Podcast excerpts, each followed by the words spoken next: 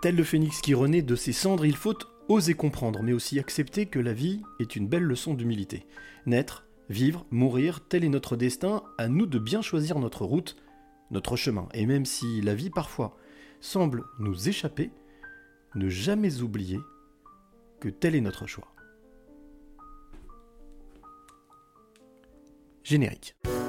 Quelles seraient les trois clés que tu aimerais transmettre? Alors, je, je- je- je vais me confier. Je me confie rarement, euh, mais je me confie ce soir. C'est d'écouter son cœur, c'est de se poser, de respirer. Il n'y a rien de mieux que la respiration. C'est oser les choses. Oser, c'est gagner. De ne pas pardonner, ça ne ramène personne et ça fait gagner les bourreaux. Sois pas un mouton et fais ce que toi tu veux être et, euh, et crois en toi et va de l'avant. Et je veux dire l'amour, parce que sans l'amour, les hommes ne sont pas grand-chose. Il faut être sûr de soi et se, répéter sans cesse que je suis euh, le maillon fort et je dois impérativement laisser la trace de mon passage sur cette terre.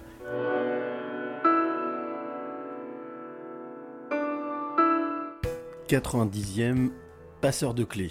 Et oui, déjà 90. Plus que 10 pour être à 100. Voilà, je suis aujourd'hui en Ardèche, chez mon invité qui m'a accueilli à passer le week-end. C'était vraiment, j'ai passé un très bon moment. Alors, le week-end n'est pas terminé, hein, nous sommes dimanche. Mais euh, oui, j'ai passé un moment incroyable, comme je le passe peu en fait. Ça m'est arrivé peu de fois sur les 90 épisodes, 90 rencontres, de passer comme ça euh, 24 h 48 heures avec mon invité. Alors, effectivement, c'est différent parce que je découvre des choses, des choses, j'essaye j'essaye de faire abstraction de toutes ces choses, généralement j'y arrive, mais on va voir. Voilà, on va passer encore une heure de découverte, de rencontre avec mon invité qui s'appelle Béa Prévost, qui est juste en face de moi, juste à côté de moi. Voilà, on n'est pas face à face, on est l'un à côté de l'autre. Et puis euh, bien toi qui es de l'autre côté, bien comme d'habitude, tends l'oreille, ouvre ton cœur, écoute bien tout ce qui va se dire, parce que je suis sûr, certain, qu'il y a forcément des choses qui vont te toucher, ou en tout cas qui vont te qui vont peut-être euh, voilà, te, te- te titiller, qui vont aller chercher un petit peu euh, dans ta curiosité et ça fait du bien. Voilà, donc aujourd'hui je le dis, euh, je l'ai déjà dit, je suis en Ardèche, entre Tain-l'Hermitage et Tournon, voilà, quelque part, tranquillement, un dimanche matin, tranquille. D'octobre, ça y est, nous sommes en octobre. Et puis, bien oui, je suis venu à la rencontre de mon invité, elle s'appelle Béa Prévost. Alors, Béa, on ne se connaît pas. On s'est connu par l'intermédiaire d'une personne que je connais en contact sur Facebook qui m'a dit, Marie, qui m'a dit, écoute, vraiment, il faut absolument que tu ailles la rencontrer. C'est une passeuse de clé. J'ai dit, Bon, Ah, mais écoute, je te fais confiance, je vais y aller. On s'est parlé une fois, deux fois, très rapidement. Et puis, ben, au final, je suis venu. Voilà, j'ai pris un, j'ai pris un. Je me suis fait, euh, j'allais dire, conduire jusqu'ici. Et puis, euh, ben, en arrivant, ben, j'ai rencontré donc Béa. Euh, comment dire? Eh bien, la rencontre fut souriante. Euh, c'est une femme accueillante, c'est une femme, euh, euh, ben, j'allais dire, remplie de vie, qui est curieuse, mais tu vas comprendre pourquoi au fil de ce podcast. On va en savoir un peu plus justement sur son parcours, sur son trajet, et ce qui va justement permettre d'éclairer sa lanterne et de pouvoir comprendre un petit peu pourquoi est-ce qu'elle en est aujourd'hui là où elle en est. C'est le principe des passeurs de clés, mais quand on regarde dans les yeux de Béa, comme je l'ai fait pour les 89 précédents, eh bien, euh, on, dit- je dis toujours que les yeux, c'est la porte de l'âme. Eh bien, on voit quelqu'un d'empathique, quelqu'un de curieux, quelqu'un de d'hypersensible, j'allais dire même d'extra hypersensible. Et puis, on voit quelqu'un aussi, surtout, qui, euh, qui ne lâche rien, qui a envie de, de faire sa part de colibri, comme disait Pierre Rabhi, pour faire en sorte que ce monde bah, soit un peu plus joyeux, un peu plus coloré, un peu plus positif et un peu plus humain. Donc, c'est pour ça que je suis très heureux de l'accueillir dans Les Passeurs de Clés. Bonjour Béa. Bonjour Cyril, bonjour à toi derrière euh, la radio, derrière le podcast. Ouais. Bonjour à tous, ouais. Euh, ouais, euh, je- un premier exercice, comme je t'ai dit pour moi, donc un peu troublant et ça fait appel à, à ma timidité naturelle en fait, qu'on Ouais. découvre pas forcément comme ça. Timidité ou humilité Les deux? Sans doute un peu des deux, ouais. Ouais, ouais. Euh, après, oui, Sphinx, ça m'a bien parlé dans ton intro. Phoenix. Phoenix, Phoenix, pardon. ouais. Euh, Phoenix tes cendres. ouais. Oui, pardon. Euh, donc, euh, lapsus, il faudrait que je cherche après. Mais euh, ouais, ouais, Phoenix, parce que je me sens vraiment comme ça. Ouais. Je pense que j'ai vraiment eu une vie euh, comme ça. J'ai eu, euh, voilà, oui, hypersensible, et je pensais que c'était une tare jusqu'à l'année dernière. Mhm. Euh, avant de découvrir une étude américaine, comme quoi ils disent pas que des conneries, euh, nos Américains. Ah, faut pas Euh, mettre tout le monde dans le même panier. hein, non, non. Et, et cette étude d'une psychiatre américaine qui euh, mettait en avant effectivement que, eh ben, c'était pas forcément un trouble de la personnalité ni un trouble psychiatrique, mais que Mm. c'était une composante. euh, voilà, il y avait des hypersensibles et euh, l'hypersensibilité était quelque chose de reconnu aujourd'hui.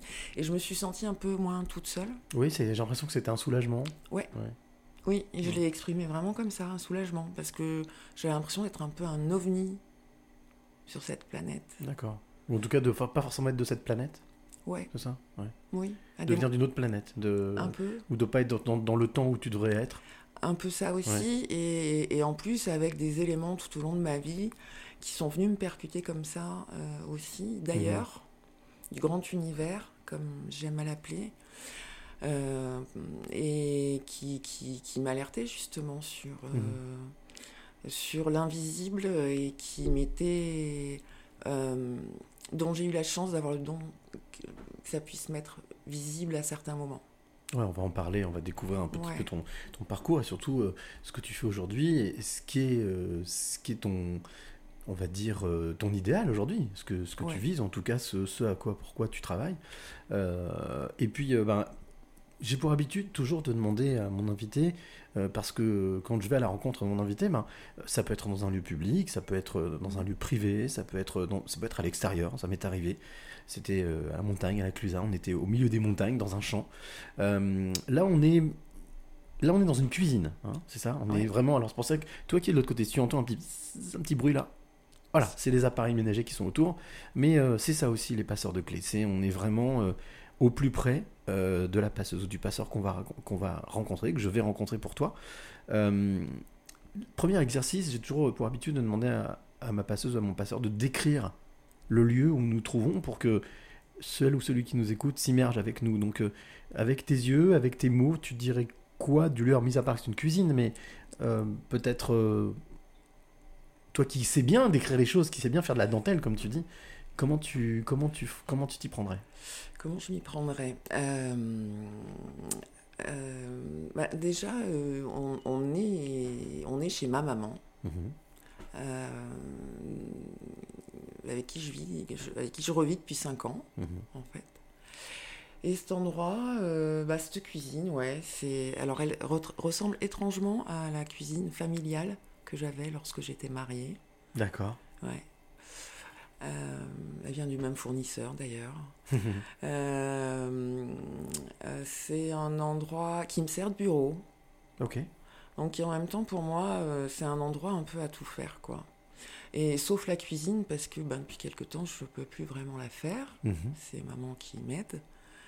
Euh, mais euh, voilà c'est c'est c'est mon lieu de vie en vrai. Ok, lieu de vie à temps complet, on va dire, bon, tu dors pas dans la cuisine, mais en tous les cas, Non.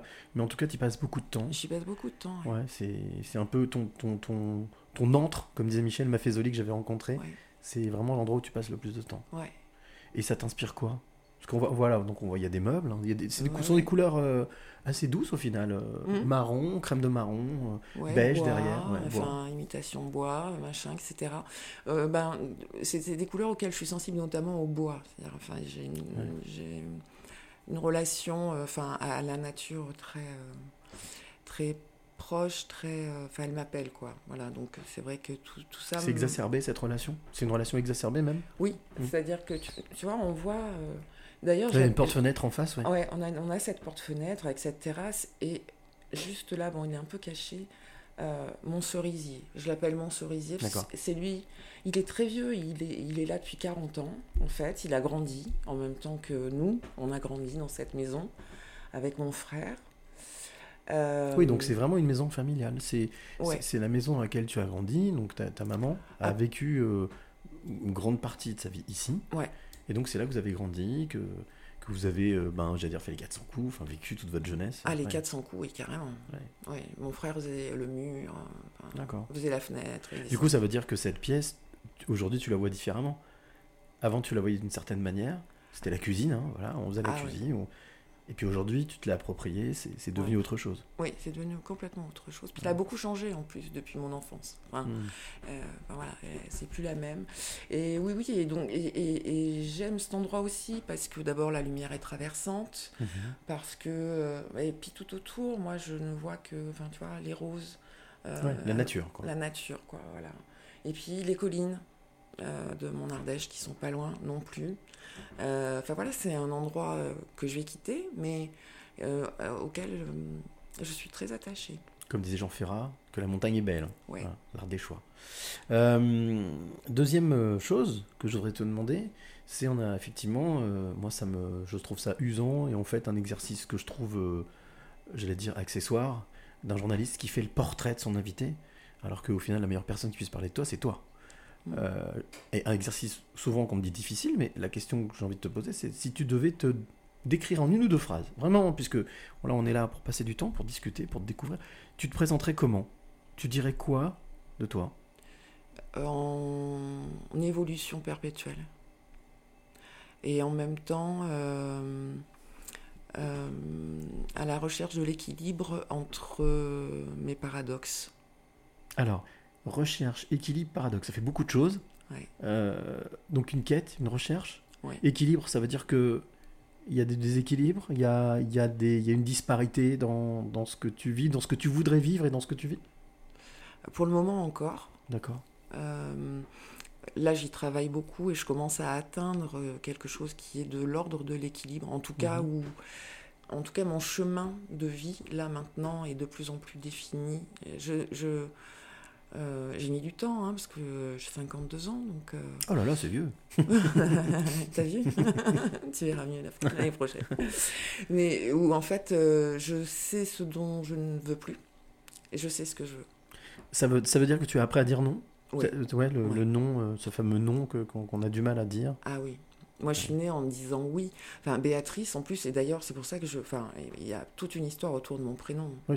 D'ailleurs, je t'ai appelé Béa, hein, pas Et- Béatrice, mais. Et euh, merci, ouais, parce que, parce que, euh, bah, ben, oui, parce que peut-être que ça peut être euh, justement pour euh, les personnes qui, qui vont écouter le podcast intéressant, parce que parfois il y a des gens qui ont des problèmes avec leur prénom comme ça. Moi, j'ai Mhm. toujours eu un problème avec ce prénom-là, Béatrice, ce qui ne m'appartient pas en fait. D'accord. C'est-à-dire qu'il y a une légende familiale euh, qui remonte quand même donc à, à trois générations. Euh, ma grand-mère, euh, pendant la guerre, travaillait dans un château. La petite châtelaine, enfant, est décédée lors d'un bombardement. bref, entre ses bras, elle s'appelait Béatrice. Ok, d'accord. Et elle s'était promis que le jour où elle, elle aurait une fille, elle s'appellerait Béatrice. Ma grand-mère a, a attendu des jumeaux et la petite fille est morte née. Ah oui Oui. D'accord. Et elle devait s'appeler Béatrice. Donc. Ok. Mon père a- est le premier euh, enfant. D'accord. Donc Et- du côté de ton papa, là. hein Ouais, D'accord. on, est- on est du côté paternel et euh, moi je suis la première petite fille. Ok. Donc autant dire que j'étais attendue. Enfin, à l'époque, Oui. il n'y avait pas l'écho, donc on ne savait pas ce qu'ils ma mère attendait vraiment, en tout cas, réellement, ouais, en tout ouais. cas, tu vois. Et euh, Donc il y avait une espérance, il y avait quelque chose, il y avait un espoir qui était. ah, carrément. Et euh, premier petit, petit enfant, petite fille, imagine. Mhm. Et je devais pas m'appeler Béatrice, en fait. D'accord. Je devais m'appeler Sandra. D'accord. Sauf que mon père est revenu de la mairie et euh, sur l'état civil, il y avait marqué Béatrice et que Béatrice. D'accord, d'accord, d'accord. Alors, magnifique histoire, magnifique, euh, en tous les cas, euh, troublante histoire. Euh,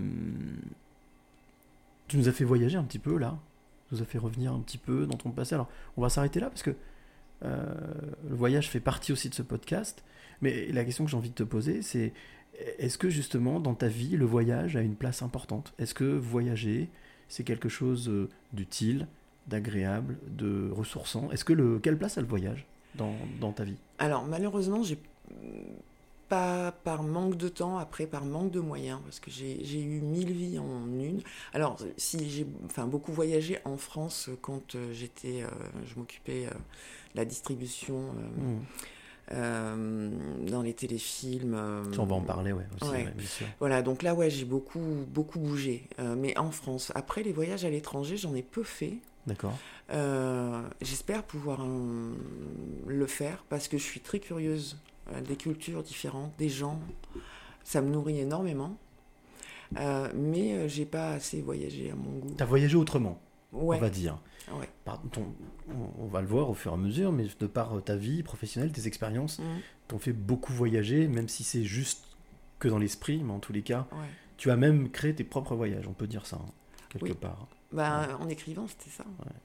Alors moi, ce que je te propose, ben, c'est de justement de t'emmener en voyage, si tu es d'accord. hein. Faire un petit voyage, très simple. Avec plaisir. Euh, mais pour ça, j'ai toujours euh, la, la, la- la- on va dire le- le- le- l'espièglerie d'aller euh, shipper la, la DeLorean de Marty McFly de Retour vers le futur. Je l'aime bien celle-là. Donc si tu veux bien, ben, on va prendre place dans, dans la, dans la DeLorean, hein, toi côté passager, moi du côté euh, conducteur. Donc on ferme les portes, Mhm. je tape sur le clavier une date, un lieu, la voiture décolle, et là c'est parti. Elle voyage, elle voyage. Genre, comme je le dis à chaque fois, on a l'impression qu'on bouge pas, mais si en fait. On remonte, on remonte, on remonte dans le temps, on remonte dans le temps. Et là la voiture arrive, se pose, les portes s'ouvrent, et on sort. Mhm. Et là, moi je ne sais pas du tout où je suis. Je crois deviner effectivement des, des- des- des montagnes, des monts, euh, une verdure, euh, un lieu pas vraiment campagne, pas vraiment ville, entre les deux, je sais pas trop. Et puis, euh, et puis là, je vois, je me retourne parce que je me dis, je sens comme une présence derrière moi. Je me retourne et là, effectivement, je vois une petite fille juste derrière moi qui est en train de regarder dans la voiture, qui regarde, qui très curieuse, vraiment, euh, et qui me dit, euh, mais c'est quoi ça? Comment ça s'appelle? Et t'es qui toi? Comment tu t'appelles? Enfin, plein de questions, une série de questions. Et donc, ben, je finis par dire, bah écoute, moi je m'appelle Cyril et toi tu t'appelles comment? Bah moi je m'appelle Béa. Béa, 6-8 ans. Est-ce que tu te souviens de qui était cette petite fille, 6-8 ans euh, euh, Justement, euh, alors, dans, cet dans l'environnement où on est arrivé, qu'est-ce que ça te, qu'est-ce que ça te renvoie? Bah, ouais, 7-8 ans. Euh, 6-8, ouais. Ouais, 6-8. euh, pas simple. D'accord. Pas simple. début de séparation de mes parents. Ok. Euh, petite fille euh, curieuse, espiègle et qui a pas la, qui a, qui a du caractère, pas sa langue dans sa poche et euh, qui supporte pas ni le mensonge ni la dissimulation, donc qui écoute aux portes à nuit. D'accord, donc euh, curieuse, mais en même temps avec une volonté de, de voir si ce qu'on lui dit est vrai. Ouais. Donc avec une suspicion. Bah ouais, carrément. D'accord. Et qui se fait choper. Donc quelque part, euh, il y a quand même une, euh, on va dire une maturité, parce que. Un enfant normalement, il est justement, il s'occupe pas de tout ça, il vit. euh, donc ça veut dire que déjà une, euh, une envie de connaître, de comprendre. Mm. Ouais, je suis née, je suis née comme ça. Euh, je, ouais, chercher à comprendre, euh, ça a toujours été, ça, enfin, ouais, de plus loin que je me souvienne, je crois que c'est, c'est un truc qui m'a toujours, euh, c'est, c'est inscrit. C'est bizarre parce que ça rejoint un petit peu ce que tu disais au début, c'est-à-dire de, d'avoir la sensation de ne pas faire partie de ce monde, Oui, de pas être de cette planète. Donc de se poser tout le temps des questions, mais pourquoi je suis là, mais qu'est-ce que voilà, etc. Et donc Ah d'être dans la curiosité permanente et d'essayer d'avoir une réponse que tu, que tu cherches. Mais au final, des fois il peut ne pas y avoir de réponse, mais euh, en tout cas d'être dans un questionnement permanent.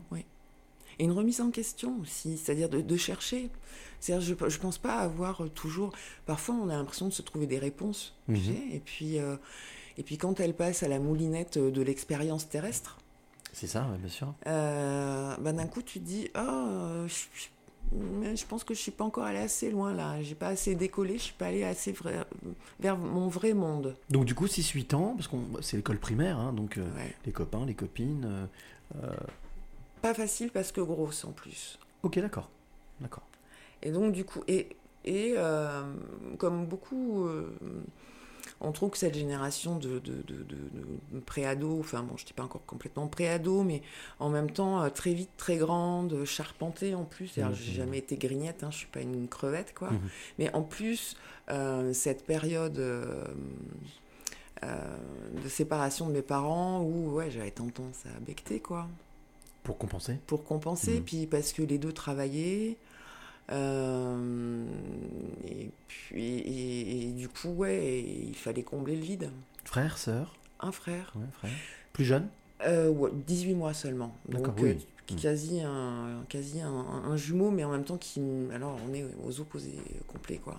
D'accord. Et une petite sœur, quand même, que j'oublie pas, Maya, euh, qui est née d'une autre union de mon père, qui a, qui a un an de plus seulement que mon dernier fils, par exemple, qui a, Très jeune, ouais. qui a 19 ans. D'accord. Ouais. Oui, donc là, oui, il y a un- il y, a un gap. Ah, il y a carrément un gap, tu vois. elle est Plus de née, 30 ans. euh, ouais. Et ça, c'est quelque chose, euh, cette période justement, est-ce que c'est euh, c'est quelque chose qui t'a, euh, on va dire, euh, poussé plus dans l'amitié, qui t'a encouragé à aller à la rencontre des autres, ou, ou qui t'a, on va dire, plutôt renfermé? Et c'est pour ça, que, comme tu, tu vois, tu me posais la question tout à l'heure, c'est pour ça que je parle de paradoxe aussi Mhm. chez moi, je le sens très fort, c'est-à-dire les deux, mon capitaine. D'accord.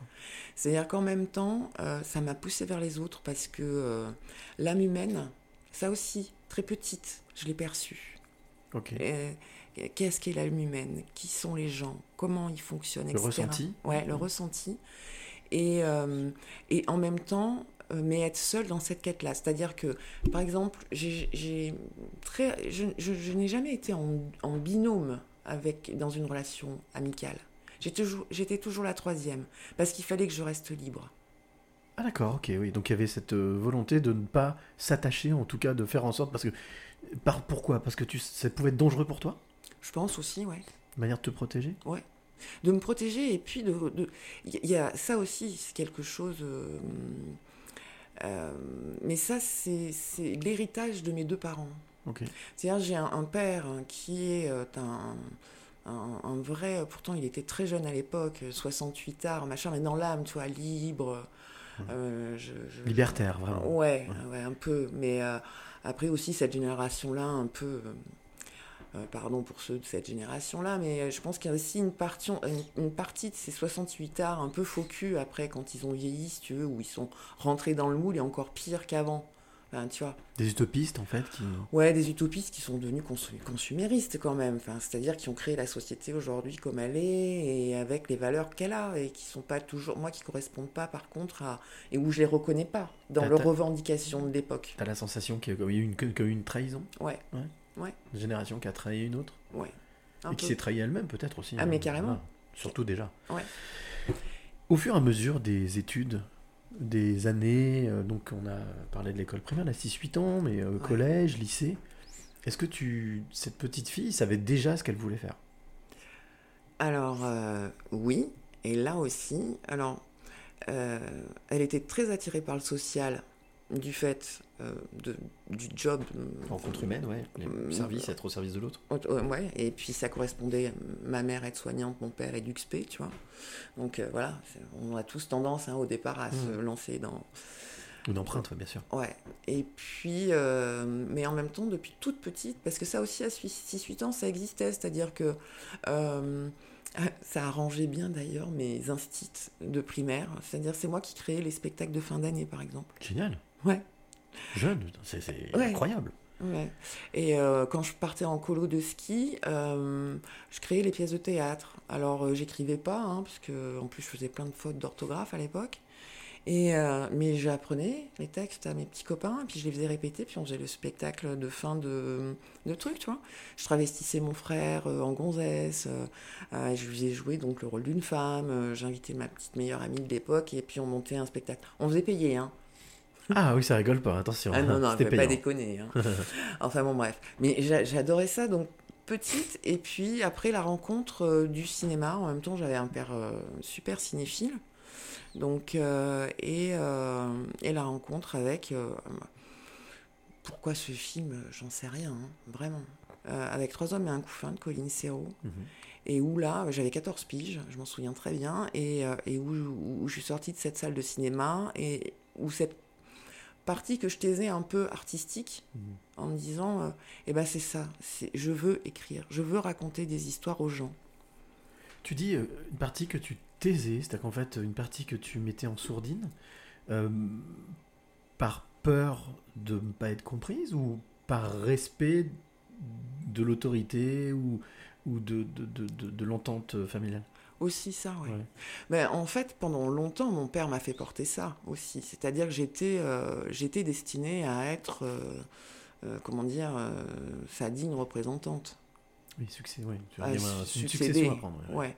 Que bon, après, il a fait des formations, il a fini thérapeute familial systémique, si tu veux. Donc pour lui, c'était évident. Et, et comme j'avais cette fibre humaine, et que je lui ressemble beaucoup, et dans le caractère, et dans. bah, Mhm. Même si moi, aujourd'hui, par contre, la différence, euh, j'ai beaucoup, beaucoup évolué. C'est-à-dire que je me suis mise en danger pour grandir. Ah ouais, t'as provoqué pour. euh, Ouais. T'as su te remettre en question, en tout cas provoquer et prendre des risques. Ouais. Avoir une audace, ouais. D'accord. Et du coup, donc, euh, donc trois hommes, un couffin. Ouais. J'ai envie de faire ça, j'ai envie de faire ce, ce, ce, ce travail donc de cinéma, hein, complètement. Et comment ça s'est concrétisé? Tu... J'ai écrit mon premier scénario, j'ai 14 ans, j'ai jamais lu un scénario de ma vie. C'est incroyable. Donc Ouais. tu le fais de manière complètement instinctive. Ouais. Et je me rends compte que beaucoup plus tard, quand euh, euh, je fais mon premier film en tant que stagiaire, Ouais. euh, téléfilm en tant que stagiaire, ben, qu'en fait, j'étais pas loin de, en tout cas, du format euh, D'écriture, oui, d'écriture, ouais. scénario, tu vois. C'était intuitif, mais en tout cas, tu étais sans avoir appris. Ouais, Il y avait déjà euh, une intuition qui était bonne. qui était là, ouais. Et du coup, donc, euh, une carrière dans le, dans le cinéma, dans, dans la, en tant que quoi En tant que. Alors, d'abord, je passe un deal avec mes parents.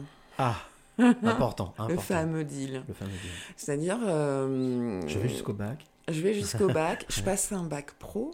d'accord Euh, à l'époque F8, SMS, sciences médico-sociales, donc qui me permettait d'être secrétaire médical. Donc Oui. ça, ils Bon. étaient rassurés. Si jamais tu crèves la dalle, tu auras toujours un truc dans les mains. Oui, on va préciser pour les plus jeunes générations, SMS, c'était pas un bac, euh, on tapait sur le téléphone. Non, c'était Oui, voilà, non. santé médico-sociale. Ouais.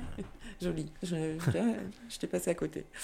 Et euh, donc voilà. Et ensuite, euh, bah, je réussis. Et euh, je décide de partir. Et en plus, ça, j'avais besoin de couper aussi, euh, parce que c'était pas simple. D'accord. Bah, voilà. Et, et je pars à Aix, en fac de lettres, à Aix-en-Provence, fac de lettres. Et euh, je fais un, un doc communication sciences du langage avec option cinéma Mhm. pour préparer la FEMIS, en fait, au départ. donc l'école de cinéma, Fémis. L'école de cinéma, ouais. Et euh, je fais mes deux ans, puisqu'à l'époque, euh, il fallait donc bac plus 2. Et je plante le concours. Aïe. Aïe. Mais en fait, euh, pas aïe. D'accord. Au début, ouais, parce que c'est l'ego qui prend. Puis après, tu te rends compte que. Et là, du je m'inscris en licence parce que je me dis, oh, allez, je vais le retenter en fin de licence. Et là, en fait, euh, premier stage à France 3 Marseille, en fiction. ouais. Euh, on me met dans le bain tout de suite. Il manquait du, ce qu'on appelle une chef de file, c'est-à-dire c'est la personne qui s'occupe de la figuration sur les plateaux, c'est recrutement, gestion sur le plateau. Casting, euh, ouais. Voilà, et, euh, et il voulait faire des économies, je pense. Donc euh, la petite stagiaire était bien, et puis j'étais des merdardes, quoi. Et, euh, Et là, t'étais dans ton bain pour le coup, là. C'était. ah ouais, bah, puis j'étais dans l'humain. Enfin, tu vois, en même temps, je retombais un peu sur mes pattes, c'est-à-dire artistique, en même temps l'humain. Enfin, et je me retrouve euh, à, à Clermont-Ferrand, que je connaissais, mais alors pas du tout, à- en amont, évidemment, du tournage, trois semaines avant, à devoir faire mon recrutement et à me débrouiller, quoi. Ok, oui, donc ça crée, ça crée, ça crée école. hein. Là, c'est. Ah ouais, Là, on est dans le dur. ah ouais. Mais une top, génial. Et du coup, après, ben justement, ben, là, c'est le début. hein, Mhm. C'est, on va dire, le, l'étincelle qui a déclenché euh, la carrière.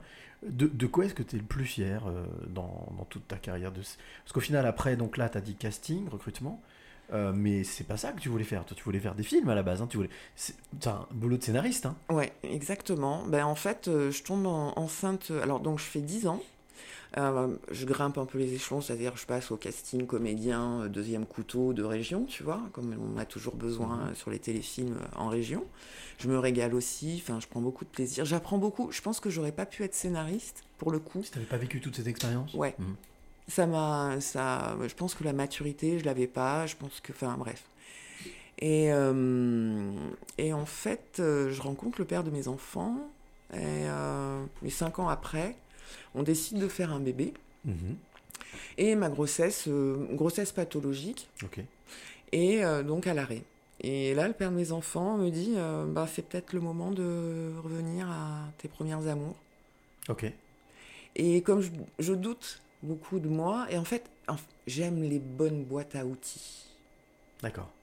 Bien fourni, pas forcément belle, mais Bien où fournies. il y a les bons outils. Ouais. Et, et- et parce que, en fait, les outils, c'est la liberté. Ok. Et que Donc mon- la connaissance, les mots, Ouais. euh, la... Oui, c'est ça, c'est- Ouais, ça ouais. fait partie de ces fameux outils. Mm. Et du coup, euh, je décide de passer le concours euh, d'une école euh, qui s'appelle le Conservatoire européen d'écriture audiovisuelle, le. CEA, à. Paris. Je plante la première fois. hein. Mhm. Bon, Habitué, c'est pas grave. ouais, Ah. c'est pas grave. Allez, on se remet en selle. Et l'année suivante, je réussis. Et là, je rentre pendant deux ans au conservatoire pour apprendre mon métier de scénariste professionnel. J'avais besoin de ça. Et du coup, scénariste, justement, donc tu as travaillé en tant que scénariste Mm. euh, jusqu'à il n'y a pas très longtemps. Et, et Mm. quelle est, la, on va dire, la chose dont tu es le plus fier En tant que Euh, scénariste En tant que Parce scénariste. que tu as dû croiser énormément de monde, énormément de- d'artistes, énormément de tourner sur énormément de plateaux. Mais au final, la chose qui, qui reste vraiment euh, la, plus belle, la plus belle expérience. La plus belle exp- ex- expérience, c'est euh, Canac euh, ou l'histoire oubliée pour France 2. Euh, alors, parce que là aussi, c'est- là c'est l'ego qui parle, mais, mais, mais pas que. Euh, parce que je suis à l'initiative du projet, Mhm. Parce que euh, une intuition. Ok. Euh, 98, la Coupe du Monde. Ouais, forcément. Christian Carambeu, euh, je sais pas si tu, enfin, tu- Bien tu- sûr, tu oui, te oui, souviens oui. sûrement de 6 fois tout. 7 42, ouais. Ouais, et avec toute la polémique de euh, cette équipe de France qui refuse de chanter la, Marseillaise, etc. mhm. Enfin bref. Et Christian, moi, que j'entends lors d'une interview dire euh, je chanterai, euh, je ne rechanterai la Marseillaise que lorsque la France aura présenté ses excuses à mon peuple. Ok, oui. Et là, ça me percute. Mais il y a que cinq ans après que j'y reviens. Et là que je creuse. Ok. Donc en 2003, 2004. Ouais. Et, euh, et puis du coup, je découvre euh, l'Expo universelle de 1930, où on a quand même euh, déporté, parce qu'il n'y a pas d'autre mot, hein, euh, une centaine de Kanaks Mhm. et, au bois de Vincennes. Et pas du tout, lors, enfin, pas du tout sur le lieu de l'exposition universelle. hein. Ils étaient vraiment, enfin, ça a été géré euh, par une autre association privée. Enfin, Oui. c'était super glauque, quoi. Et je, déc- et je découvre le peuple kanak comme ça. D'accord. Et l'histoire en même temps. Sur cette citation, sur cette, euh, cette interview. Ouais, et je savais qu'il disait quelque chose de plus fort que 88. Parce que moi, je suis de cette génération où 88, on sait ce que c'est. C'est-à-dire Mm. la grotte d'Ouvéa euh, qui finit mal. euh, Hmm. Et. euh, C'est une accumulation en fait, hein, une accumulation de, de souffrances exprimées par, par cette génération. Ouais. Et, et, et là, je gratte, je gratte, je Mm. gratte, je gratte. Et, et, euh, et puis, je rencontre euh, une productrice euh, qui me dit Banco, mais on va peut-être le faire ouais, Autrement, ouais. autrement. Pas y aller en frontal, on va y aller tout doux. Vous voyez, tout doux. Et on est passé par le biais de Christian. D'accord, ok. Euh, c'est-à-dire de sa vie d'ado, 17 ans, euh, au moment où il est euh, repéré par le FC Nantes euh, à Nouméa, et où en même temps se passent les événements de 88. D'accord, donc tout ce parcours initiatique que lui a vécu, qui au final beaucoup ont pu vivre, beaucoup de ses congénères ont pu vivre. Et le côté universel aussi, parce que dans cette histoire-là, on raconte, c'est l'émancipation d'un jeune gars de 17 ans, quoi. Hmm. Alors, avec la pression, mais toutes les pressions sont différentes. Lui, il avait la pression parce que fils de grand chef, parce que, bah, tu vois, tu vois. Donc avec tout ce que ça comporte. ça comporte. L'héritage, hein. On parlait Ouais. d'héritage tout à l'heure, mais oui. Complètement. Et, euh, et, et c'est l'ém- l'émancipation de ce, ce, ce gamin, parce qu'à 17 ans, on est un gamin, quoi. Et, euh, et, et ouais, j'en suis fière parce que. bah, parce que du coup, on a pu parler euh, aussi. de la pro- ben, on a, parce que l'action se passe sur les 15 jours de la prise d'otage d'Ouvéa. Donc c'est utiliser cet événement euh, d'actualité pour retracer quelque chose qui était beaucoup plus profond. hein. C'est ça? Exactement. Et donc on a condensé, grâce à la fiction, on, condense, si tu veux, sur lui, sur euh, ça, ça- ça s'est passé sur un an, si tu veux ça, Hmm. sa réflexion, sa décision de partir pour un- pour la métro. Euh, Donc en fait, c'est pendant toute cette période de réflexion que tu as utilisé, enfin tu as utilisé cette période de réflexion pour faire pour du- faire du flashback, pour expliquer. Ben, tout ça, ça, ça peut être, ça peut faire un peu la, la- la lessiveuse, ça rentre dans la réflexion. quoi. exactement. D'accord, ok. Et, euh, et du coup, quand euh, alors déjà, euh, il y a eu une, une première euh, enfin, quelque chose de super touchant. Premier jour où je déboule à Nouméa pour le tournage. Et c'est, on- on- ils étaient en train de tourner la fin du film. Et on était pourtant au début de tournage. Et mais bon, ça, on connaît par cœur. Mais Mhm. et, et du coup, euh, bah, toute la famille de Christian était là. Enfin, la famille recomposée, enfin les comédiens, quoi. Et quand ils apprennent que je suis l'une des, parce que, des co-scénaristes, puisque donc, euh, évidemment, moi je sortais donc, du CEA quand euh, j'ai proposé ce bébé, Mhm. euh, on m'a proposé de travailler et- avec un, un scénariste capé, et heureusement, parce que j'ai beaucoup appris. Donc à- là, c'est un binôme quand même. Ouais, c'est un duo. ouais. c'est un duo, mais j'adore ça. Euh, euh, Didier Lacoste, que Mhm. je salue d'ailleurs, parce qu'il m'a beaucoup appris. Euh, et, et du coup, alors Didier n'était pas là encore. Et, et j'arrive, et où tous, quand ils apprennent que je suis l'une des scénaristes, et à l'initiative du projet, viennent me voir en disant merci. Jolie récompense. Ouais. Mhm. Et, ouais, et, ensuite, on a eu la même récompense. Alors, j'y étais pas, mais on m'a fait les comptes rendus. Alors, ça a été à la, à la diffusion, enfin à la première, donc à Nouméa, Ouais. et où là, toutes les communautés qui, qui forment, hein, donc euh, la Nouvelle-Calédonie, euh, c'est-à-dire euh, Kanak, Caldoche, les expats, Mhm, les expatriés, parce qu'il y en a beaucoup. Et en fait, tous ces gens-là, autour de ce film, pourtant, qui aurait pu être polémique et de parti pris, Bien sûr, bien sûr. oui. euh, en fait, disant, ben, chapeau, parce que euh, bah, c'est juste. D'accord, donc ça veut dire que non seulement l'histoire était bien racontée, mais en plus elle avait respecté euh, l'histoire telle qu'elle s'est réellement déroulée. Ouais, ouais, ouais. Ça a été, ouais, ouais. Enfin, en tout cas, pour moi, c'est ça que ça a voulu dire. Et c'était une récompense. euh, et la récompense des grands chefs. Et là, c'est la productrice qui me l'a ramené. C'est-à-dire que il y a une tradition donc euh, du manou euh, en Nouvelle-Calédonie. Donc, on te donne un manou avec euh, du tabac à l'intérieur, etc. Un manou, c'est quoi? C'est une petite statue? C'est non, alors c'est un tissu, D'accord, ah oui, d'accord. tu vois, qui est plié, machin. Et dedans, on te fait des dons. Des cadeaux, des offrandes en fait. Des offrandes. D'accord. Voilà. Et, et on présente la coutume quand tu as quelque chose à demander à quelqu'un ou quand tu dois te faire pardonner. Enfin voilà. C'est le man- voilà. C'est c'est, euh, C'est un remerciement, c'est vraiment. Ça, ça valide le fait que. Voilà. et donc on m'a ramené mon manou avec mes présents, Génial. du tabac, de la monnaie, de la petite monnaie, de voilà, j'ai- enfin, c'était voilà. Et là oui, j'étais euh, Belle récompense. ouais, très belle récompense et euh, mais après j'ai aimé tout ce que j'ai fait en fait, en vrai. Alors, euh, Alors, on, est, on est d'accord qu'on n'a pas préparé ce podcast Non. du tout ensemble. Moi, encore moins. Je suis pas venu avec des questions. C'est le principe même de ce podcast. Mais il s'avère que la magie fait que il y a toujours un lien. Il y a toujours un lien qui fait que on continue, on poursuit l'expérience. Là, tu parlais de- d'un parcours de vie déchiré, déformé, euh, chaotique, avec cette histoire de, de, de- de Christian Carambeu. Alors, ce que je te propose, c'est qu'on fasse une petite pause musicale. Euh, là, ça s'appelle la parenthèse musicale. L'artiste qu'on va écouter s'appelle Stan Matisse. C'est un artiste lyonnais, plutôt rock, mais là, pour le coup, pour son troisième album, il avait choisi de faire quelque chose d'un petit peu plus électro. Le titre s'appelle Déformé. écoute, je trouve que ça Voilà. plutôt bien. Alors, c'était pas calculé, hein, bien entendu, puisque je savais pas du tout ce que tu allais me raconter, mais je te propose qu'on écoute ce titre, et après on se retrouve pour continuer justement sur ton chemin de vie, sur ton parcours, parler d'aujourd'hui, parler de justement de, de- de- aujourd'hui. Tu disais que tu, tu étais sur ton chemin de vie, que avais trou- tu commences à trouver un équilibre, mais on va essayer de, de comprendre comment, pourquoi, et puis avec euh, voilà une petite surprise, voilà, on continue, on continuera cette, euh, cette discussion. Avec plaisir. Allez, il s'appelle Stan Matisse, ça s'appelle Déformé, on se retrouve juste après. On apprenait à rire, à grandir, à rêver. Au plus fort de l'enfance, on désirait sans fin, sans peur des conséquences. Mais grandir fut un piège de contraintes et de règles pas toujours bien pensées.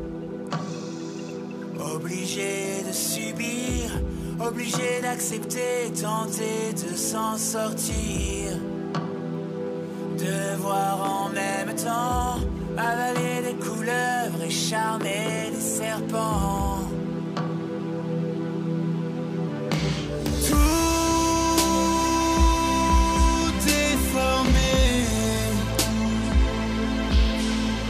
sont passés l'espoir et l'innocence qui nous ont fait livrer. Tout.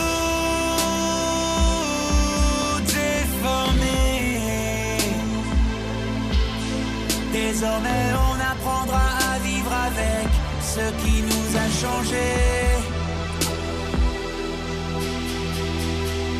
Alors on passe souvent d'une fatigue à une autre. On était si vivants. On nous met des costumes, des dossiers, des bilans.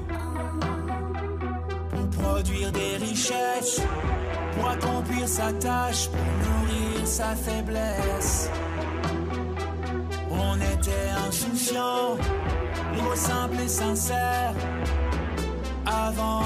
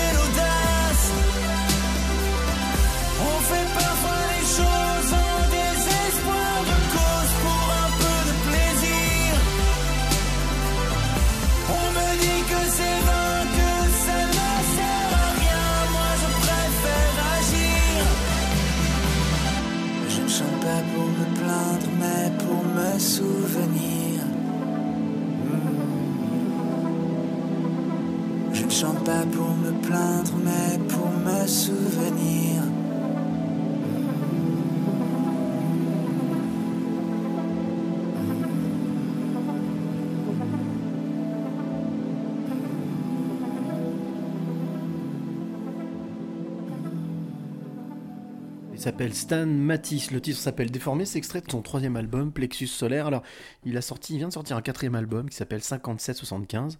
Bel effet miroir. Euh, un album avec 12 titres. Plus, il est revenu vraiment quelque chose de beaucoup plus rock.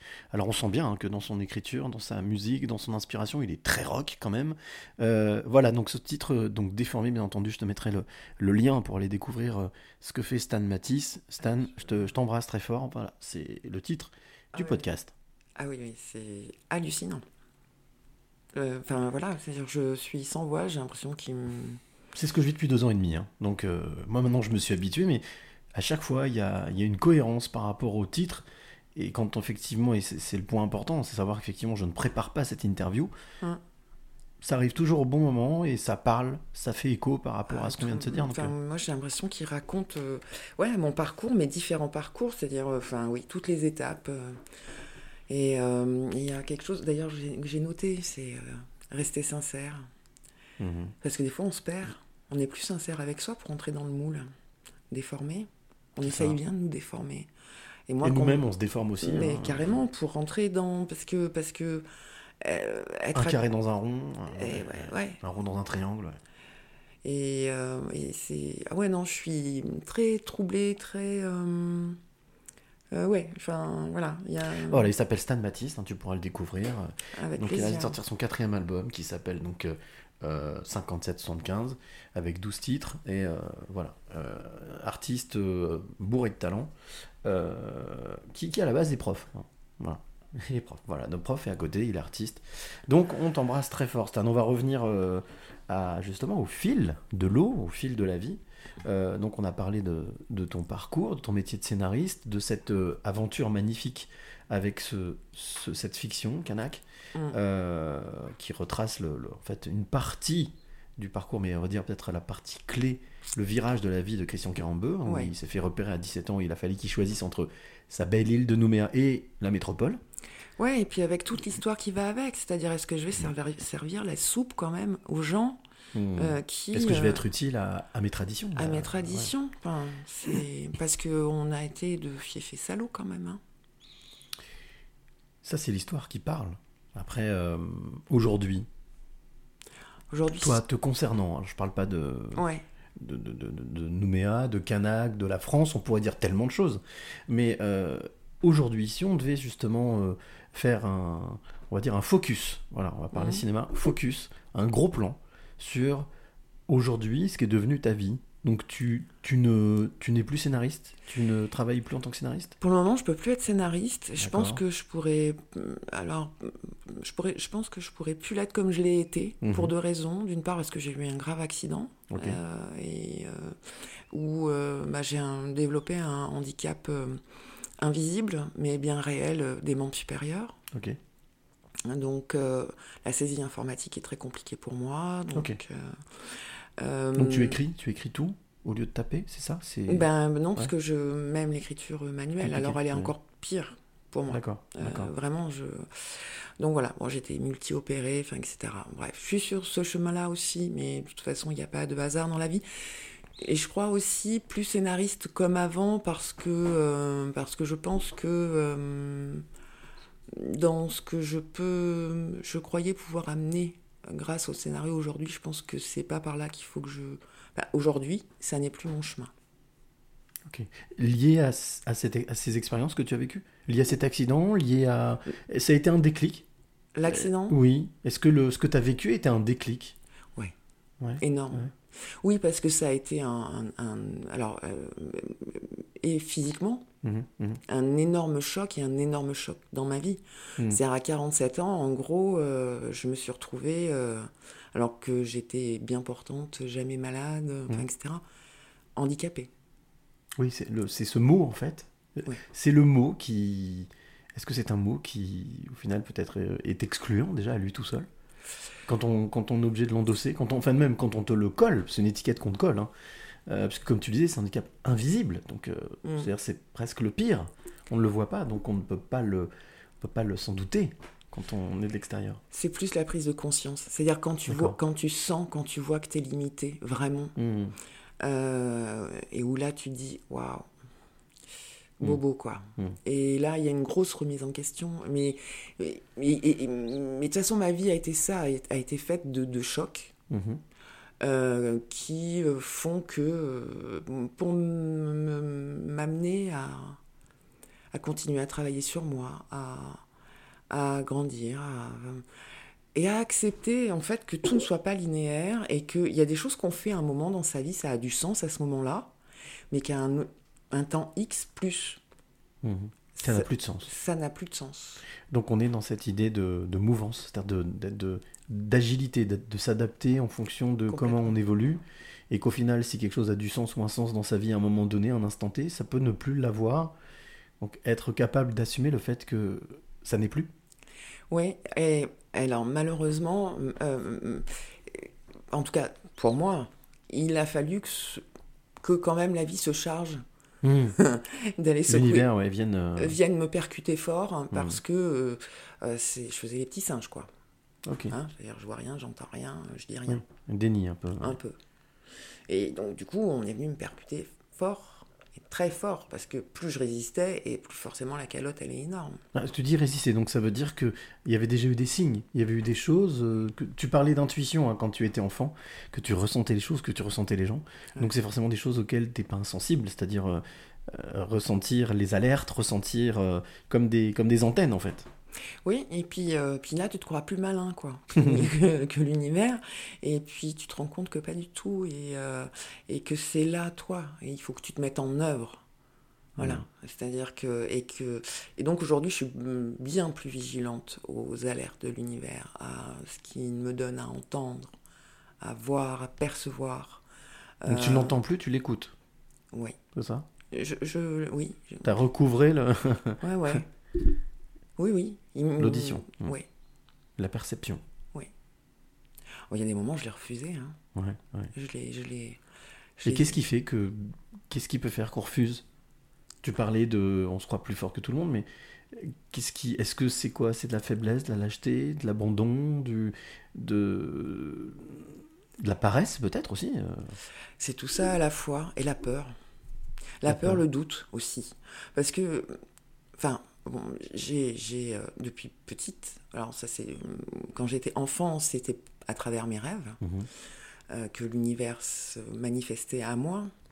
Euh, et puis j'ai eu un flash très puissant euh, adolescente. Je vais essayer de la faire courte de- de- d'un-. D'un- jeune homme qui était plus âgé que moi, parce que moi je devais avoir 13-14 ans à l'époque, euh, que j'aimais beaucoup, Jean-François, euh, qui m'a appris à faire de la moto, euh, qui... euh, voilà, je passais mes étés avec lui, etc. Enfin, on était... euh, Et hum, Jean-François, un jour, euh, on apprend qu'il a disparu. D'accord, ok. Et son oncle et sa tante nous appellent euh, en disant euh, Vous n'avez pas croisé Jean-François Euh, Non. Et le lendemain, je vais au collège et je vais m'enfermer dans les chiottes, comme beaucoup à l'époque, pour fumer ma clope. et, euh, et là, par contre, c'est euh, ma première vision. Ok, un flash. Un flash. Je vois Jean-François dans un bois. Euh, on était à l'automne, donc mais un automne avancé dans la réalité, puisque donc les arbres n'avaient plus leurs feuilles. Mais là, je vois un, un sous-bois merveilleux, magnifique, et les rayons de lumière, tu sais, comme ça, qui passent. C'était beau, Hmm. et, et lui illuminé comme ça, il me sourit. Ok. Et euh, il me sourit, et le flash s'arrête, et je dis Jean-François va bien. Et le soir, je rentre à la maison, et euh, Jean-François venait de se suicider. Ok, d'accord. Dans, un sous-bois. Dans un sous-bois, d'accord.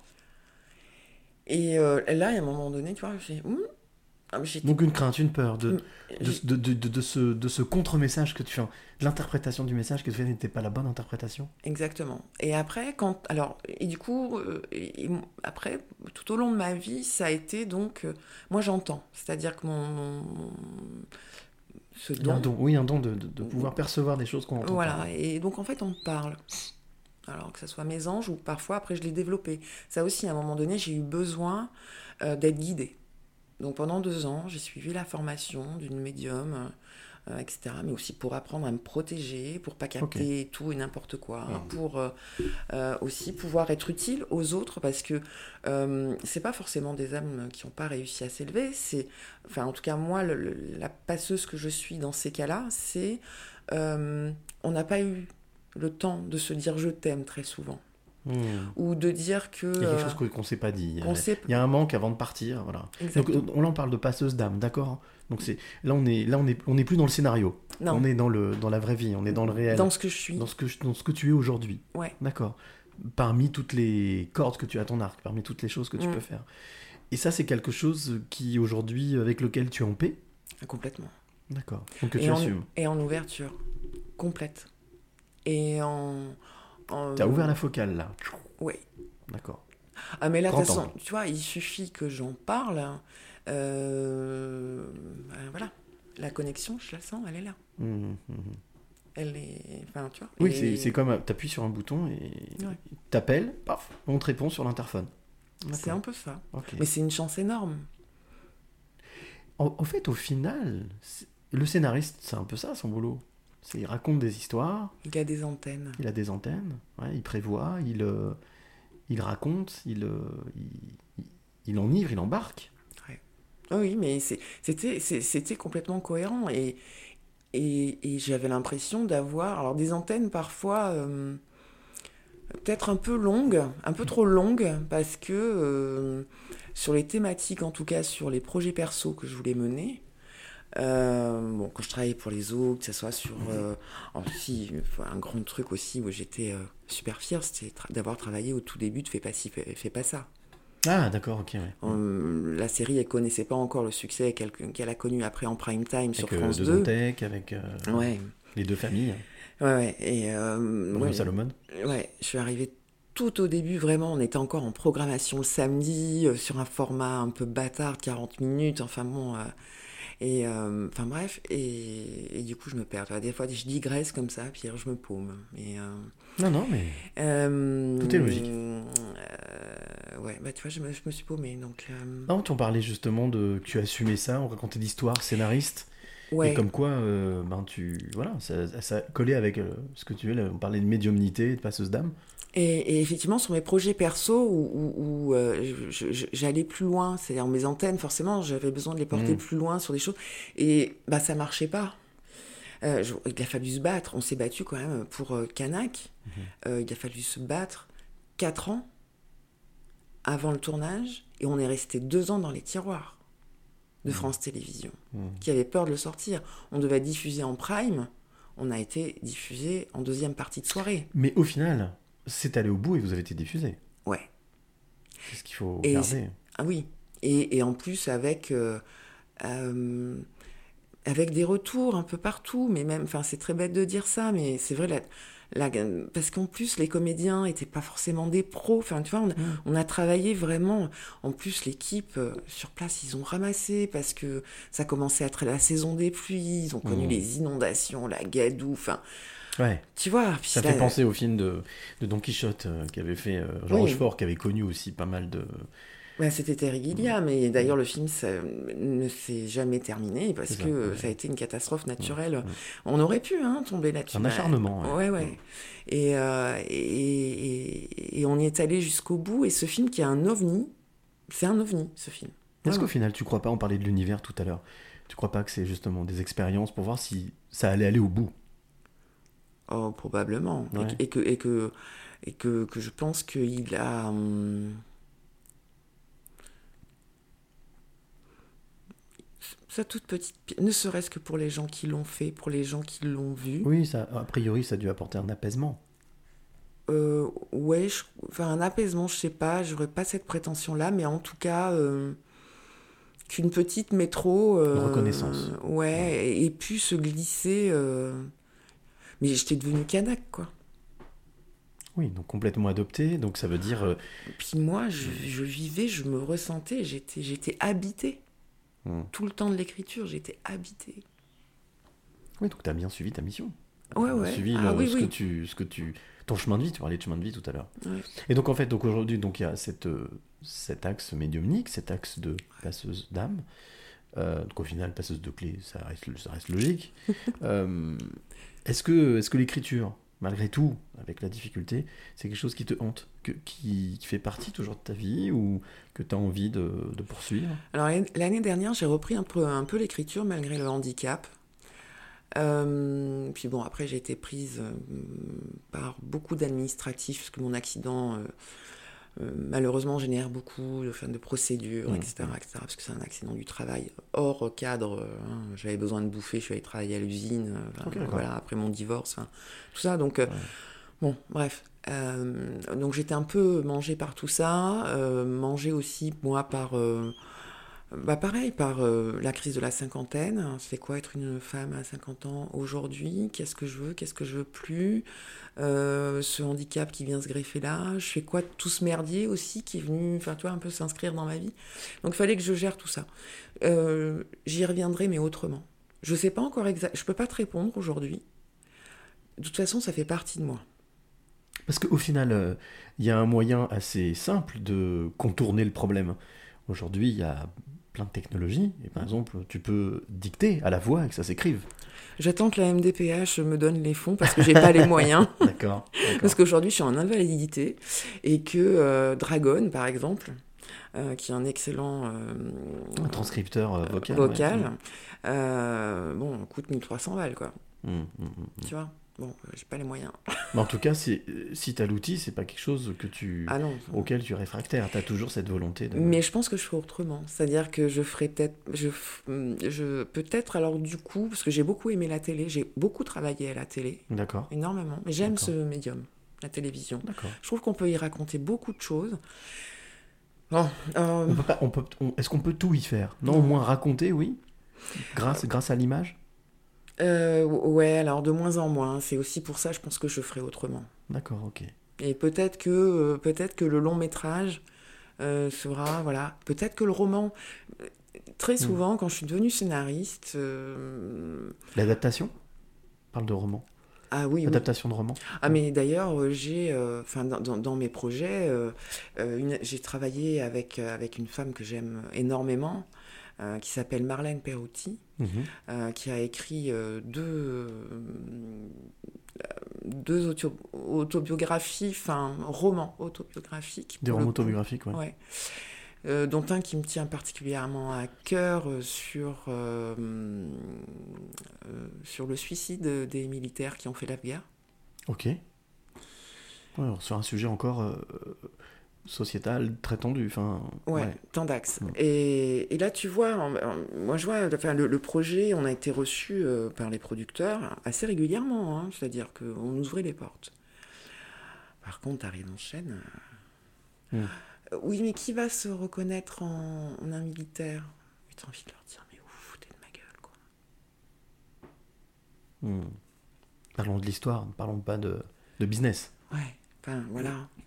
Euh, bah, Enfin. donc, ouais, je trouve qu'on est de plus en plus limité. Euh, Marlène a écrit ce bouquin qui est formidable. Euh, il existe comme ça. Donc une expérience personnelle, hein. roman autobiographique. Oui, parce que malheureusement, elle y a perdu son fils. Hmm. C'est ça. Ouais. Donc rien que ça, déjà, c'est ça peut forcément capter l'attention de malheureusement beaucoup de personnes. Oui, parce que parce que euh, et parce que Et ça peut être préventif aussi. Oui, et puis faire et puis euh, libérer la parole de la grande muette qui même si elle a fait beaucoup d'efforts hein, depuis que ça lui est arrivé à elle dans sa vie où il y a eu un il y a eu un travail mais mais je pense qu'on n'en parle pas assez. Enfin moi j'ai- j'aime ça Euh, enfin Ouvrir les portes, les fenêtres pour aérer un petit peu et puis Ouais. apporter autre chose, un autre, un autre regard. ouais. Mm. Oui, moi, enfin, pareil, l'un des textes que j'ai porté, là où pareil, c'est-à-dire, si tu veux, les, les producteurs me recevaient et après ça bloquait en chaîne. C'était euh, euh, un projet euh, sur euh, l'assistance sexuelle euh, aux handicapés, Mhm, mhm. avant même que j'ai mon accident. hein. C'est-à-dire, c'était un truc euh, où, euh, l'assistance, mais pas forcément que sexuelle, sensuelle, de L'affection, l'amour, voilà, la tendresse. Voilà, le, le- le toucher, ne serait-ce que masser, etc. Enfin, voilà, ce qui est autorisé euh, en Suisse et, en Belgique, et qui pour nous ici, c'est ah caca, Un petit peu comme le dossier de la fin de vie. hein. C'est voilà, on est. carrément. Il y a une, une prudence là-dessus. Alors, j'ai pour habitude, quand je vais à la rencontre de, de mes passeuses et mes passeurs de clés, de venir souvent avec une petite surprise, un truc que j'appelle la question de l'invité surprise. Alors, le principe est simple, ça, c'est, ça me semble normal. Premièrement, est-ce que tu es d'accord d'écouter cette question? Évidemment, Et deuxièmement, est-ce que tu es d'accord d'y répondre? Si tu peux y répondre, bien entendu. bien sûr. On y va, on l'écoute? On l'écoute. Allez, c'est parti. Bonjour Béa, je voulais te poser une question. Où as-tu puisé cette grande force mentale afin de te battre avec autant de- d'ardeur, de pugnacité et de courage dans cette épreuve en tant que personne hypersensible? Merci pour ta réponse. Ma Voilà. Marie. Alors Marie, c'est la personne dont on parlait au début, hein, qui, qui a fait en sorte qu'on puisse se rencontrer. Donc Marie, on t'embrasse. Ah oui. Euh, donc, où as-tu, peut-être que tu n'as pas de réponse, hein, mais où as-tu puisé cette force? Ben, on va retomber sur nos pas du début par rapport à, à mon prénom. On appelle ça une épanadiplose. hein. On revient du début, on finit comme la fin, Je suis une survivante. comme le début, pardon. Ouais, survivante. Toutes les Béatrices sont mortes, pas moi. Et d'ailleurs, c'est pour ça aussi que euh, pour moi, il est devenu à un moment donné, euh, et là c'est récent ça. C'est-à-dire où maintenant j'impose, enfin j'im- j'impose.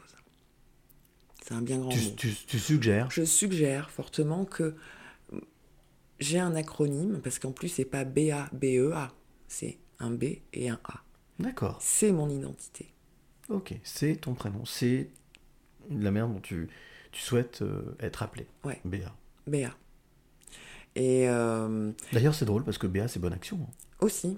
Et tu- mais d'ailleurs, euh, la, la définition du nom Béatrice, hein, celle qui amène la Oui, béatitude. béatitude, oui, tout à fait.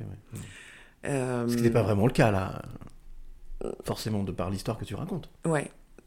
Mais en même temps, c'était ma mission, quelque part. Enfin, il y avait quelque chose, enfin, moi, de- par exemple, dans, dans l'histoire familiale, il y avait quelque chose de cet ordre-là. Je devenais, j'étais, euh, j'étais la colombe de la paix. Oui, parce qu'en fait, au final, ce, ce prénom, il a été, euh, il a été importé. Il était, il avait rien à voir avec, euh, à la base, l'histoire familiale. C'est- du suite d'une d'une catastrophe, une catastrophe qui a été importée dans, dans ta famille. Mm. Euh, ouais, non, c'est, on sent quand même l'empreinte. euh, Ah, mais pour moi, ça a, été, ça, a, ça a été une grande empreinte et j'ai découvert il y a très peu de temps, je suis allée voir une kinésiologue il y a 15 jours. Ouais. Et en fait, Béatrice, ma tante, donc, pas née, enfin morte née, Ouais. en fait, est- était là, en moi. Ok, d'accord. Donc ça, c'est- là, on parle d'entité, hein, on parle de dame, de on, ouais. on parle d'entité, c'est-à-dire qu'elle était. euh, J'avais de gros enfin, problèmes d'estomac, j'ai de gros problèmes d'estomac. Et euh, bah, elle était là. Elle s'était logée là, son âme était là. Et donc cette, kinésio m'a libérée. Et, mais ça, Et t'as senti, c'est vraiment, tu as, il y a Ah eu une différence euh, Oui. Manifeste. Par contre, j'ai eu très mal à l'estomac pendant deux jours. hein. Et oui, ça s'accroche. On va partir. Et ouais. ça s'accroche, puis après c'est le vide. Ouais. Et la nature aime pas le vide. Oui, donc il faut remplir. Il faut, Ouais, ouais. faut se remplir d'autres choses. Et moi, ça m'a aidé aussi à, à affirmer ce côté de mon acronyme BA. Voilà. D'accord. Enfin, voilà. J'appelle acronyme pas du tout, mais de, de ma signature. Enfin, je sais pas comment on dit. ça, Mon graphe. Hum. Je sais pas comment on dire, mais. Ta signature, c'est pas mal, ouais. Ouais. Et en fait, pour moi, oui, j'ai toujours eu la, la- la sensation d'être. euh, je suis une survivante. Donc, euh, pour répondre à la question de Marie, c'est en fait c'est intrinsèque, ça fait partie de, c'est quelque chose que tu contrôles pas, hein, qui, Non. qui- qui s'est exprimé au moment où il a fallu que ça s'exprime, mais au final c'était, c'était ancré, c'était en toi. Ouais. C'est le package quoi. Oui, oui, j'étais livrée avec le package. euh, en- Survivor. Survivor, ouais. Et pourtant, euh, et pourtant, bien des, enfin, bien des fois, faut pas exagérer non plus, mais, mais euh, où j'aurais pu lâcher. Non pas lâcher prise, mais lâcher, euh, Lâcher. ouais, lâcher tout court, Mm. abandonner, Oui. arrêter, enfin stop. Ouais. Et en fait, je sais pas faire.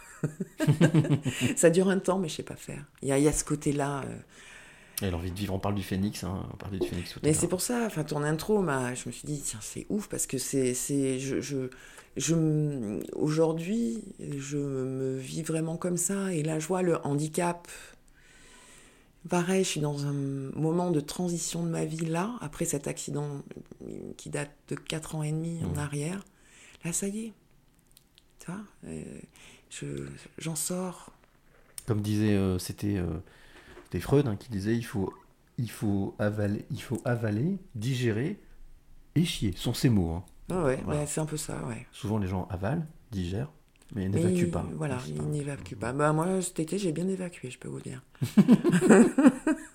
Alors, j'ai aussi pour habitude de- d'avoir un petit questionnaire qui permet d'en savoir un petit peu plus sur toi. Alors, c'est vraiment euh, très décontracté. La seule chose, la seule règle, c'est je te demande de répondre sans réfléchir, Ouais. sans passer par la case mentale, Ouais. spontanément ce qui te vient. D'accord D'accord. Ça s'appelle tu es plutôt. Ah. Alors, t'es plutôt café ou thé? Café. Plutôt sucré ou salé? Les deux, mon capitaine. Ok, oh capitaine, mon capitaine. Euh, tu es plutôt matin ou soir? Matin. Tu es plutôt bonjour ou au revoir? Ah, bonjour. Tu es plutôt famille ou ami? Les deux. Ok. Tu es plutôt s'il te plaît ou merci? Merci. Plutôt mental ou cœur? Cœur. Plutôt mélancolie ou bonheur? Ça, c'est en train de changer. Donc de mélancolie à bonheur? Ouais. De tu es plutôt ciné ou canapé? Je suis plutôt, pardon? Ciné ou canapé? Ah, au canapé? Cinéma ou canapé? Oh, je suis canapé à mort. Canapé? Je suis une vraie patate de canapé. Ok. Donc scénariste canapé, c'est très bien. Tu es plutôt restaurant ou pique-nique? Euh, non, j'adore les pique-niques. Tu es plutôt amour ou amitié?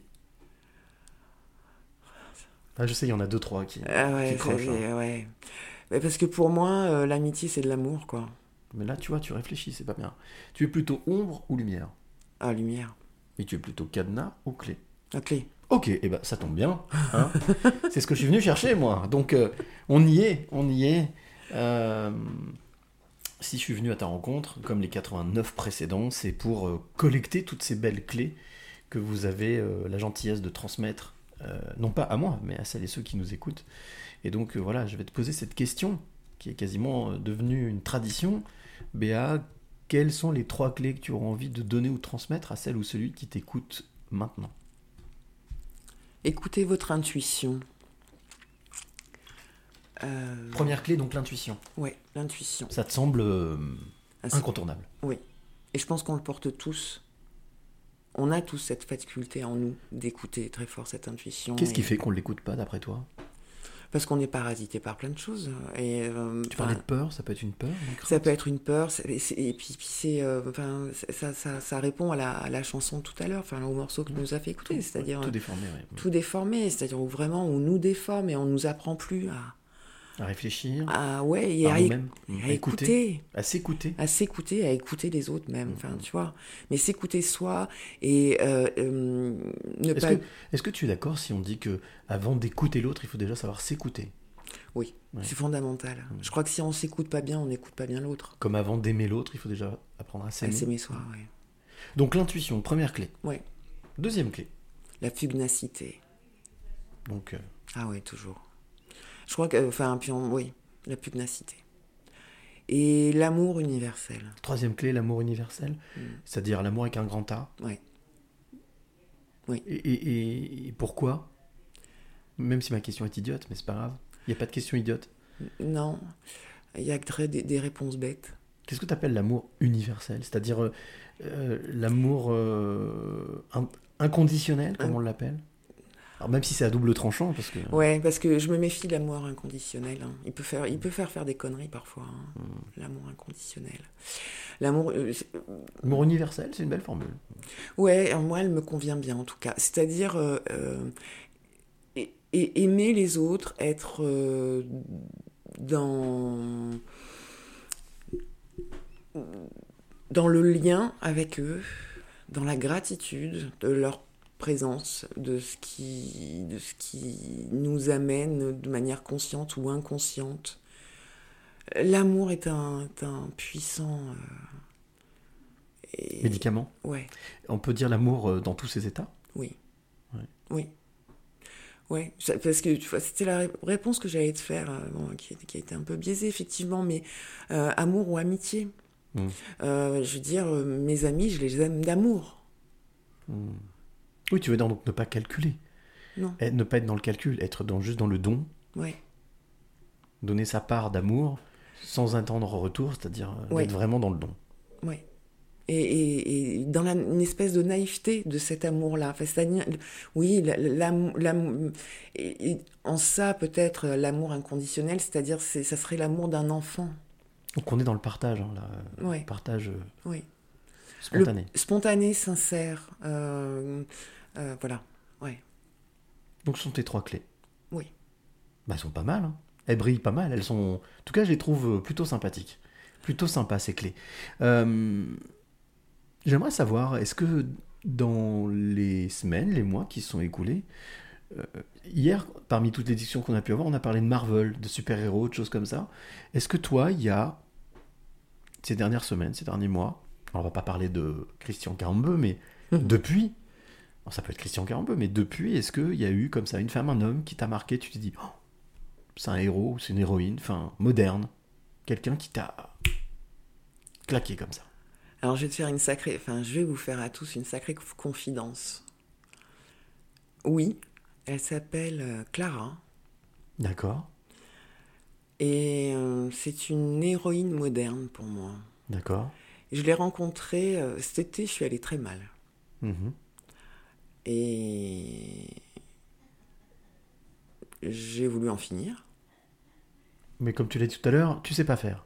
Je sais pas faire. Et c'est pas l'heure, c'était pas l'heure. Et j'ai rencontré Clara euh, en HP. Ok. Euh, 20 ans et, euh, et une belle héroïne. Et elle m'a d'une intelligence, d'une fulgurance, d'une d'une beauté. Elle était dans la rébellion de la petite fille sage justement, tu vois, formatée. Et elle sortait de ça, quoi. Une belle héroïne de cinéma au final. Mais complètement. Un joli personnage. Mais complètement. Et elle a, elle a ce côté, je, je disais, elle, elle, elle, elle a une esthétique, euh, enfin, si tu veux, dans, dans sa manière d'être, euh, c'est. euh, là, pour moi, c'est une héroïne romanesque moderne. Hmm. D'accord. Vraiment. Et euh, voilà, Une Jeanne d'Arc du 21e siècle. carrément. Avait inspiré, euh, Ouais. avec beaucoup de convictions, euh, peut-être même des convictions qui peuvent faire peur. Où elle est dans la découverte de ça. Et c'est ça qui lui a foutu les jetons. Hmm. Enfin, aussi, et qui l'a emmenée là où elle était, si tu veux. euh, où on s'est retrouvés. Et- Mais il n'y a pas de hasard. Il y a que des rendez-vous, ça c'est Paul Éluard, hein, c'est le grand Polo qui disait ça. Mais, Mais oui, vraiment. ouais. Ouais, Et puis, puis, si tu veux, si je dois tirer une leçon euh, de, de, de, de, de ce qui s'est passé cet été, de ce passage à l'acte, je, je l'ai reconnu, Clara. D'accord, ok. Ok. Je crois que. Ça, a été, ça a été une lumière, ça a été cette fameuse lumière dans l'obscurité. Ouais. Comme j'ai été la sienne dans... à ce moment-là. Cette elle. lumière qu'on qu'on t'envoie pour Ouais. dire non, attends, il y a encore du taf. Ouais. Il y a encore du taf et puis il y a encore de l'amour et de l'espoir et plein de belles choses. Et, et, continue à voir, il y a des, des- de si belles personnes, quoi. Et Eh oui, et il y a encore de, de- tant de clés à collecter pour comprendre, sans toi si, tant, tant- euh, tant si peu, si on, on veut essayer de comprendre, est-ce qu'on doit, est qu'on doit forcément tout comprendre? Je ne sais pas, c'est une question, hein, c'est pas... Est-ce qu'on doit passer sa vie à essayer de comprendre ou est-ce qu'on peut passer sa vie plutôt à, à faire à, senti- à sentir et à faire. Mm. Et à mettre à l'expérience d'eux. Moi, je crois beaucoup en ça. C'est-à-dire que euh, je passais Être et agir euh, Être et faire Ouais, les deux. Hmm Mhm. Euh, Plus que exister, être Être, ouais. Être pleinement Être, oui, oui, être pleinement et, et, et, euh, et dans l'expérience, parce que je crois qu'à partir du moment où ça, oui, il y a la prise de conscience, mais la prise de conscience toute seule, elle suffit pas. C'est à partir du moment où tu ne fais pas, où tu ne mets pas euh, en marche l'expérience et, et que ça ne devient pas tes tripes. Mm, mm. C'est comme l'espoir. S'il n'y a pas d'action derrière, ça reste un espoir. Donc Ouais. l'espoir seul n'est pas suffisant. Voilà, donc, oui. Ouais. Toute dernière question Mm. Pour clôturer ce podcast. Et là, on va, comme je disais tout à l'heure, une épanadyplose. On va revenir par là où on a commencé. Si tu devais, si tu t'es face à cette petite Béa dont on parlait tout à l'heure, 6-8 ans, on avait pris cette DeLorean. Ouais. Allez, on reste encore un peu là-bas. Qu'est-ce que tu as envie de lui dire à cette petite fille si tu l'avais en face de toi? Je suis drôlement fière d'elle. et que je l'aime. Que je l'aime infiniment et que. Et, euh, et qu'elle a raison d'être ce qu'elle est. D'accord. Qu'elle est ce qu'elle est. Et que. Ouais. Et qu'il faut qu'elle reste ce qu'elle est? Oui. Quoi qu'il arrive, Absolument. coûte que coûte, on parle de pugnacité là tout à l'heure. Ouais. La pugnacité de rester ce qu'on est. Ne pas- d'assumer. Ouais, d'assumer pleinement, entièrement. Assumer, ça veut dire aussi accepter le fait que on puisse ne pas être accepté ou ne pas être aimé. Ça a été. Bah oui, mais j'ai. Enfin, voilà, oui, bien sûr. Mais ça, c'est pareil, c'est long à Mhm. acquérir ça. Le fait de pas forcément être aimé, accepté, euh, compris. Et donc tu pourrais peut-être lui faire gagner un peu de temps en lui disant ça. Oui, mais bien sûr que tu as le droit d'être accepté. Ma petite, euh, ma petite Béa. Oui, oui. Et je pense que je le suis parce que plus je vais vers moi-même et vers cette innocence-là qu'elle avait à cette époque-là. Et euh, T'as l'impression de non pas faire marche arrière, mais de, de retrouver des, des basiques que tu avais pu oublier ou que tu avais pu gommer ou effacer. ouais. Et c'est fondamental. Et je crois que c'est ça qui, c'est ça mon souffle de la, du reste de ma vie. D'accord. Et ce qui peut-être aussi t'a permis de, pour rejoindre la question de Marie, t'a permis aussi de tenir, de, de, Oui. de faire face, d'être reconnecté avec cette, euh, Ah, petite fille, cette petite fille intérieure. Et puis j'ai une force vitale. Enfin, enfin, c'est, c'est la vie est Un entrée- souffle de vie, oui. Ouais, Mm. vraiment, très fort. Bah super, merci beaucoup Béa pour ton accueil. Merci Oui. pour cette heure, euh, un petit peu plus d'une heure, passée ensemble. Merci Et à pour toi. cette, euh, cette confidence de fin, pour cette héroïne. Et puis bien entendu, bien, euh, merci bah, surtout de m'avoir accueilli ici. C'était un Ah. vrai plaisir. Ici, en Ardèche, dans ce pays qu'on appelle le, le- ce- le pays des fous, mais des, des fous heureux, des fous chantants. On parlait de Jean Ferrat tout à l'heure, mais il y en a plein d'autres. En tout cas, si vous avez, euh, si toi tu as l'occasion de venir te balader du côté de l'Ardèche, viens. C'est une très belle région. Tu croiseras plein de gens atypiques, mais justement, c'est ce qui fait leur euh, typicité, c'est qu'ils sont atypiques. Euh, merci donc encore pour cet accueil ici, pour ce, ce week-end. hein, On a passé deux jours ensemble. C'est Pas, pas complètement fini, mais en tous les cas, pour ce podcast, c'est terminé. Toi qui es de l'autre côté, qui nous écoute, alors je le dis toujours, mais je vais le répéter, si tu aimes ce podcast, euh, cet épisode et les 89 autres, et bien surtout n'hésite pas, euh, liker, commenter, c'est très bien, mais le partage. Partage ce podcast si tu l'aimes, c'est la meilleure manière pour pouvoir ensuite permettre à d'autres, pourquoi pas, de trouver des clés justement, dans leur vie et de pouvoir avancer, comme le disait Béa à l'instant. Alors, ben, c'est très simple, hein, pour écouter les podcasts, c'est Deezer, Spotify, iTunes, Google Podcast, SoundCloud aussi. Donc, n'hésite pas à partager, à écouter. Et puis, euh, et puis voilà, ben, on se retrouve très très vite avec une, nouvelle rencontre. Euh, alors, je ne sais pas encore où, quand, mais en tous les cas, si, quand je sais, c'est tous les deuxième et quatrième dimanches de chaque mois. Donc, euh, eh bien, là, on se retrouvera maintenant le deuxième dimanche de novembre. Donc, ça va venir très vite, très très vite. En tous les cas, euh, merci encore pour euh, ce Merci moment, euh, ouais, magique, en tout cas hors du temps, dans ce, ce département et dans cette région, euh, je disais atypique. Et puis surtout pour avoir, euh, bah voilà, bah ça y est, passeuse de clé. Passeuse de clé. Oh, je suis trop fière. voilà, on se retrouve très très vite pour euh, le 91e épisode. Mais comme j'ai pour habitude de dire, surtout d'ici là, n'oublie jamais de dire. Merci. Le plus beau mot du vocabulaire est chaque fois qu'on remercie la vie pour tous les trésors qu'elle nous donne, on attire des choses positives et on attire ce que l'on pense et ce que l'on aime.